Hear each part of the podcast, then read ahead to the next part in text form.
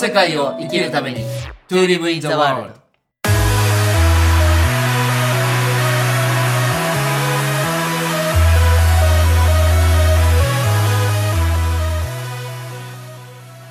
大ちゃんこんにちは。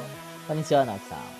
今日はですね全力を出すことっていうテーマに、はい。掲げて大ちゃんからの、えー意見もあったんですけど、はい。えーのなぜこのテーマを大ちゃんは出してきたんですか？はい。あのーこれはですね、はい結構今ね、コロナがあったから全力出したくても出せない人も増えたりとか、はいはいはいもしくは全力出しすぎてちょっと空回りしてる人がいたりもするので、はいもう一回まあこう、一生懸命とか全力みたいな、こう、フルパワーを出すことと、それをちゃんと成果につなげていくみたいな話ができたらいいなっていうふうに思ったんですよ。ああぜひよろしくお願いしますあの、わしとかはやっぱりコロナになって、いい面もすごくあったんですけど、やっぱパワーをちょっとね、セーブしてる感っていうのはわしの中ではあって、あ大ちゃん自身が。そうなんですよ。あんまりこう、例えば大々的に人と会えないとか、はい。ね、みんな、それこそマスクつけられてるから、もう日常生活で呼吸機能が絶対みんな3割、4割低減してるはずで、そうなんですよね。それにそれでこう身体的な影響ってありますよねその状態で全力って言ってももうなんていうのかな、重りを持ったまま全力出すみたいな、はいそういうことが起きてるから、もう一回ちょっとみんなの中からこう、パワーを出していくみたいな話もできたらいいなと思ったんですよ。はあうん。大ちゃん自身はそれでこう心がけてることってあるんですか？やっぱ呼吸はあります。まあ、倒れ間はね、あのーマスクほとんどしなくていいので、そうですよねうん、あの、そうでしょうねんなにマスクする機会ないんですけど、やっぱり呼吸でエネルギーをスーッと取り込んで、はいで、悪いものと一緒に、古くなったものと一緒に、ふーって出していくっていう、このエネルギーの循環っていうのを、呼吸だけでも全然全力の出し方が変わってくるし、はいこの間私、呼吸法のワークショップに出たんですけど、はい人間って本当にね、肺のね、20%、30%ぐらいしか使えてないんですよ、実は。そうでしょうね。あの姿勢の問題もあるしね。そう、だからやっぱこの肺をどれだけ使えるかっていうのが人間のポテンシャルとほぼニアリーイコールなのに、さらにはい使えてない肺にさらにマスクしてて、そうですよね。これが大変だっていうところはありますね。いや、確かに僕が住んでる茅ヶ崎もね、うん。こう言っちゃなんだけど、周りマスクしない人が多いんですよ。あいいですね。海の街ですね。まあもちろんしてる人もいるんですけど、うんうんで、やっぱり、うあの、こんなこと言っちゃいいのかどうかあれだけど、結構、あの、3、40人で集まるイベントをしょっちゅうやってるんですけど、うんやっぱそこに来る人たちが同じように類は友を呼ぶじゃないけどね、マスクしてない人が多いんですよ。うんうんで、それがいいかどうかっていうよりも、やっぱり今大ちゃんがおっしゃったような体の使い方をね、呼吸のことを言う人はすごく多いです。で、やっぱりそのマスクをするのが、そのしたくないとかっていう稚拙な判断じゃなくて、やっぱりその呼吸がすごく少なくなることによって、まあ思考のことも関係したりとかね。うん、しますね。特に子供なんかはそんなこんなで体があんまりこう作られてこなくなったりするんで、うん、なんか私ニュースで見たんですけど、はい赤ちゃんとかもマスクさせてるじゃないですか。はい。で、この赤ちゃんのマスクをパッて外すと、口が開いてるんですって。お普通人間って鼻呼吸を小さい時に覚えてるんですけど、小学生とか幼稚園とか乳児とか赤ちゃんのマスクをパッと外す瞬間、口で呼吸してるんですよ、やっぱ。だからこのまま大人になると鼻呼吸じゃなくて口呼吸になっちゃうかなるら、ほど。もっとポテンシャルが落ちちゃうっていうのもあるみたいですね。うーん。まなんかやっぱりあまずじゃあ大ちゃんから言いたいのは呼吸っていうことですよね。そうです。呼吸です。で、呼吸で内外のエネルギーを循環させたら、ちょっとね、体の、やっぱり、体が小さくなってるんですよね。呼吸も小さくなる。だからちょっと可動域をはい。広げるような、だから筋トレじゃなくて、ストレッチとか、うんぶら下がり健康器とか、あの、全力を出すぞって聞くとなんか、なんかマインドとか気持ちの話になりそうなんですけど、そうじゃなくて体？はい。こう体が縮こまってるな、丸くなってるな、デスクワークでこう背中が丸まってるなのを一回こう、痛いぐらいまで、ちょっと限界ちょい手前ぐらいまでこうぐーって体を伸ばしていただくっていうのもすごく大事だなって思いますね。そうですよね。だってエンジンが回ってない時にいきなりブンってアクセル踏んだらギアが壊れちゃうので、壊れるしね、えなんかエンジンも高回転して、煙は出るわ、匂いは出るわでね。うん。なので徐々にちょっとぐーっと内から外に広げていくような体の動きからやると全力出しやすくなるかなと思いますね。ああ、あの、全力をね、こう絶えずずっと出してると、まあ前回の休むにもつながりますけど、はい。まあ全力をずっと全力のままだと、これも、これはこれで結構弊害があるじゃないですか。はい。そうじゃなくて、やっぱり出せるときに力が出せないっていうのは確かに不便ですよね。うん。出したい時に出せるっていいですね。いいですよね。うん。大ちゃんはどうですか？今、ぜ全力状態。大ちゃんはでもね、本当にポテンシャルがまあ高めだし、エネルギーも高めだから、ちょっと腹8分目じゃないけど、7割ぐらいのエネルギーでちょうどいいぐらいなんじゃないの？うん、そうです。わしの場合は、そうだな。全力出したいんですけど、ちょっと最近全力の出し方を忘れておじいちゃんみたいになってるので、誰そうか。えでも、でも、あの、抑えどころは絶対に抑えるっていうのがわしの上手なとこだと思うんです。ほうほ全力を出すことは目的じゃなくて、はい全力を出すことで何らかの得たい成果や結果があるわけじゃないですう。か。はい。そこを絶対に忘れないっていうのはすごく大事。なんか的を見ずにみんな一生懸命弓引いて、ま、なんかはい弓を引くのに一生懸命で目つぶってこう、ぐーってやってる人いるんですけど、はいはい。的をちゃんと見ながら弓引かないと、そうだ的ね。に当たんないから、あれなんでこんな頑張ってんだっけっていうのを忘れちゃううーん。なんか無無意味に頑張ってる人っていますよね。頑張らなきゃって言ってね。うん、それは確かにこう、ちょっともったいない使い方かもしれないですね。何のために頑張るんだっけ？って、そもそも頑張らなくても成果出るか、それとはいもここは頑張ったら成果につながるのか、そもそもその成果は本当の本当に欲しいものなのか、はい。やっぱ私はその探求が上手なので、なるほど。多分頑張りどころと抜きどころがすごく上手なのかなって思いますね。はあ。うんやっぱりそういうアドバイスも結構しますか？その、頑張れないんだけどとか、多いです、多いです。多いですか？うん、月1でこうね、コンサルとかしてても、はいいや今月全然忙しくて動けなくて、みたいな。うー。うんんでも話聞くと、うわ、全然やれそうですってなるんですよ。はあ またその1ヶ月後、動けないみたいな。今、大ちゃんが言ったその的をね、ちゃんと見るっていうことはすごくやっぱり大事だと思うんですけど、うん。あとはその、まあ、その多分2種類聞き方があると思うんですよ。ほそのどうやって全力を出せばいいのかっていう、そもそもの話と、う。うん。あとはその全力出せる力はあるんだけど、どうやってそれを、要は、あの、定点に絞って、今のね、的を見ながら打つじゃないけど、うん。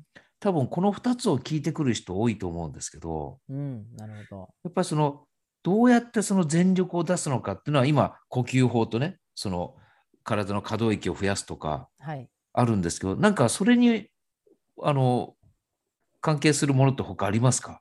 あります。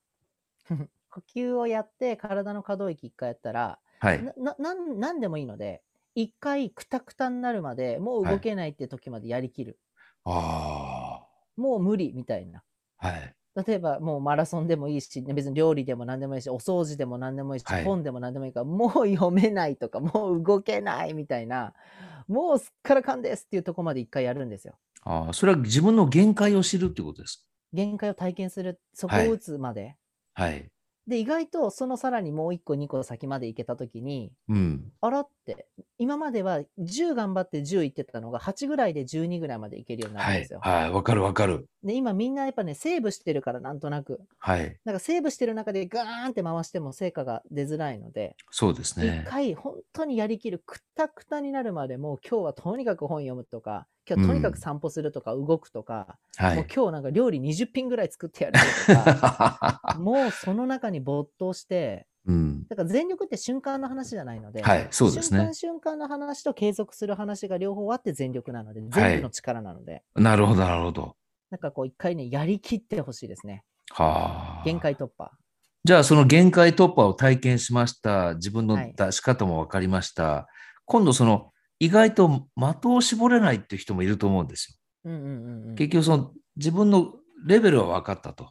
うんじゃあ、その、まあ、的というか、道というかね。じゃあ、その、目の前に3つの道があったら、どれを選んでいいのか、どこに全力にしていけばいいのかって、また次のこう悩みというか、うんうんうん出てくる人もいると思うんですよね。うんうんうんそれはどうしたらいいんですかね。えっと、最終的に得たいものは何か分かっておけば、その3つの道のどれに行っても大丈夫って信じることだと思うんですよなるほど、なるほど。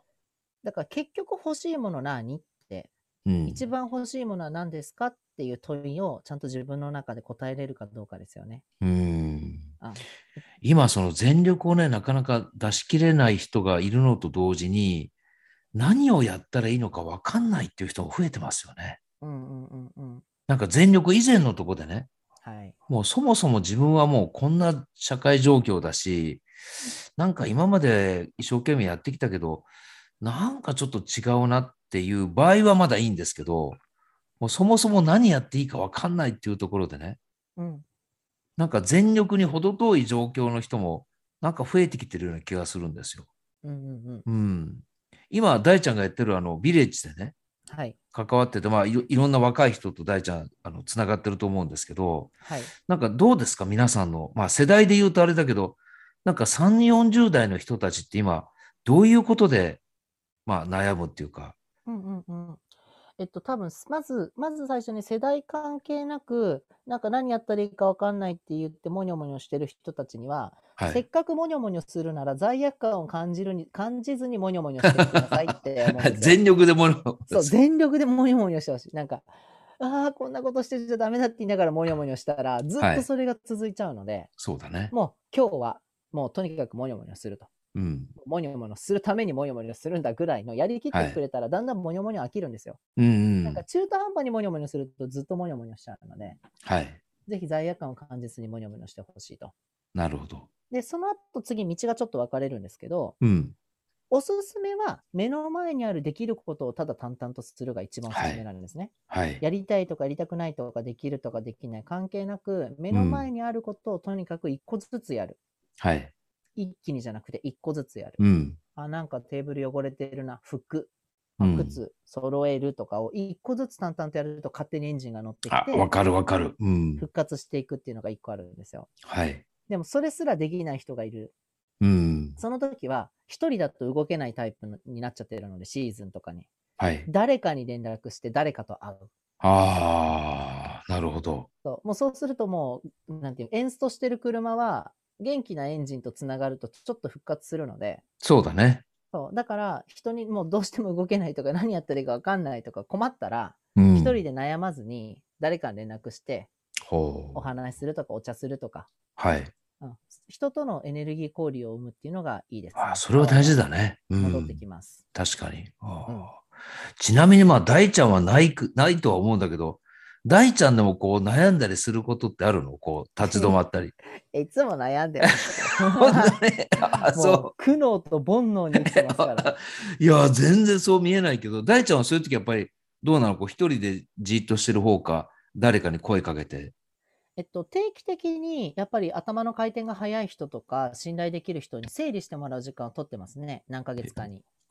そうなんだ。へそうー今日もちょうどこう午前中にあのイマジニアの仲間ですっごい頭の回転が速いりょうちゃんっていう友達がいて、はい。ちょっとりょうちゃん1時間話聞いてよって言って彼にバーって話、何でも話して、で、彼がそれを全部議事録にまとめてくれたりして、へ後でそれをえ。フィードバックするとか、そうそう、そういうことなんだよねっていうのを細かく見てもらうっていう時間は数ヶ月に1回は取ってますね。それはいいですね。うん。うん。あとは自分一人でやることはやっぱりね、普段パソコンなので、はい。紙に書くって作業大事ですね。紙にとりあえずウェーって書いて、書いたものをマインドマップとかにまとめたりするんですけど、やっぱ自己整理とか振り返りはすごいもう定期的に取るようにしますね。あ、なるほど。で、ここれわしのあれ一つやり方なんですけど、答えが出ないものは答えが出なくていいって決めて進むっていうのもやってて、あ大事だね。それもね。だって分かんないこといっぱいありますから。ありますあるよ。逆に分かんないことの方がうん多いからね。うんうん。それでもいいって決めて、また前に進んでいくようにしてますね。なるほど。いや、直樹さんどうですか？いや、僕はね、このお題をもらった時にね、常に全力だなって自分で客観的に見たらね。そうですね。そう。で、僕あの、沖縄の言葉ですけど、前も言ったかな、あの、中や中のファンシーっていう言葉があってまあ今日は今日の責任っていうのがすごく好きで、うん。まあ今日やれることは今日全力でやって、また寝て起きたら、また一からやるっていう結構考えなんですよね。うんうん。それは言い方によっては、その昨日のことはもう全て忘れるっていう 言い方にもあるんですけど、うん。なんかこう、長距離走をずっと走ってるっていう感覚よりも、例えば100メーター走を毎日やっていくって、それが積み重なったら、10キロになってた42.195キロになってたっていう方が多分自分に合ってるんですよね。うん。うん。なんでもう今日は今日で全力でやるっていう感じだから、だからまあ常に全力なっちゃうのかな。うん。素晴らしい。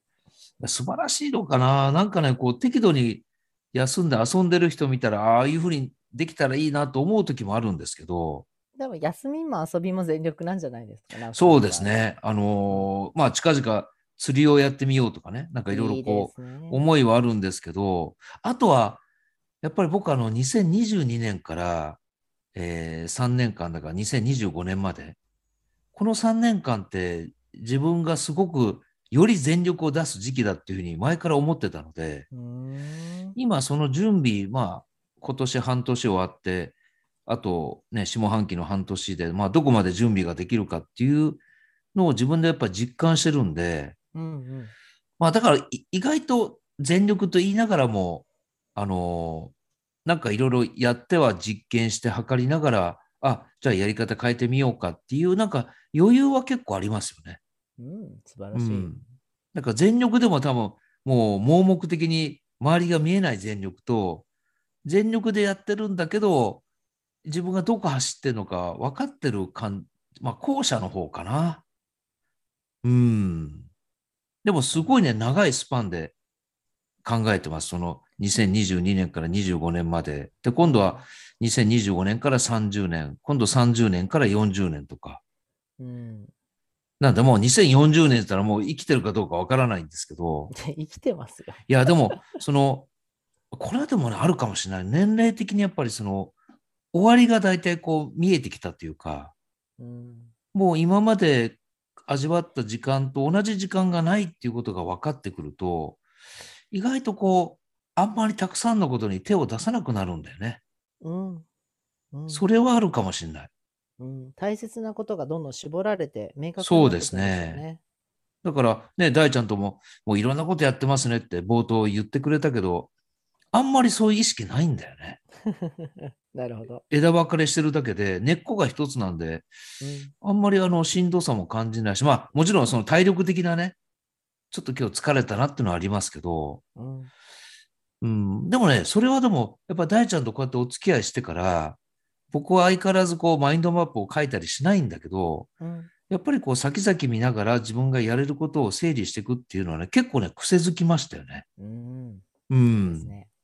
そこはね長期で見るから全力も出しやすいですよね。短期で全力だとなんかガス欠しちゃうけど、本当に長期スパンで見た中での全力っていう考え方もいいですね。そうなんですよ。もうこれはどっかの旅のテーマのところで話したのか、なんかそのゴールが大事なんじゃなくて、うんうん。そのどんな旅の過程をね、工程を楽しんだかっていうのを最近ね、すごく感じるようになりましたよね。うん。うんだからまあそんな感じでやってますよ。まあただ全力を出すことがね、なかなかできない人が確かに周りにも結構多くて、うん。うん、なんとなくこう、やる気のなさ感につながってるのを自分でも分かってるだけに結構しんどいっていう人も確かにいらっしゃるんでね。うん。まあ今日の回を聞いてね、本当少しでも大ちゃんが言ってくれたことが参考になればね、はい。ありがたいなと思います。はい。はい、今日もどうもありがとうございました。ありがとうございました。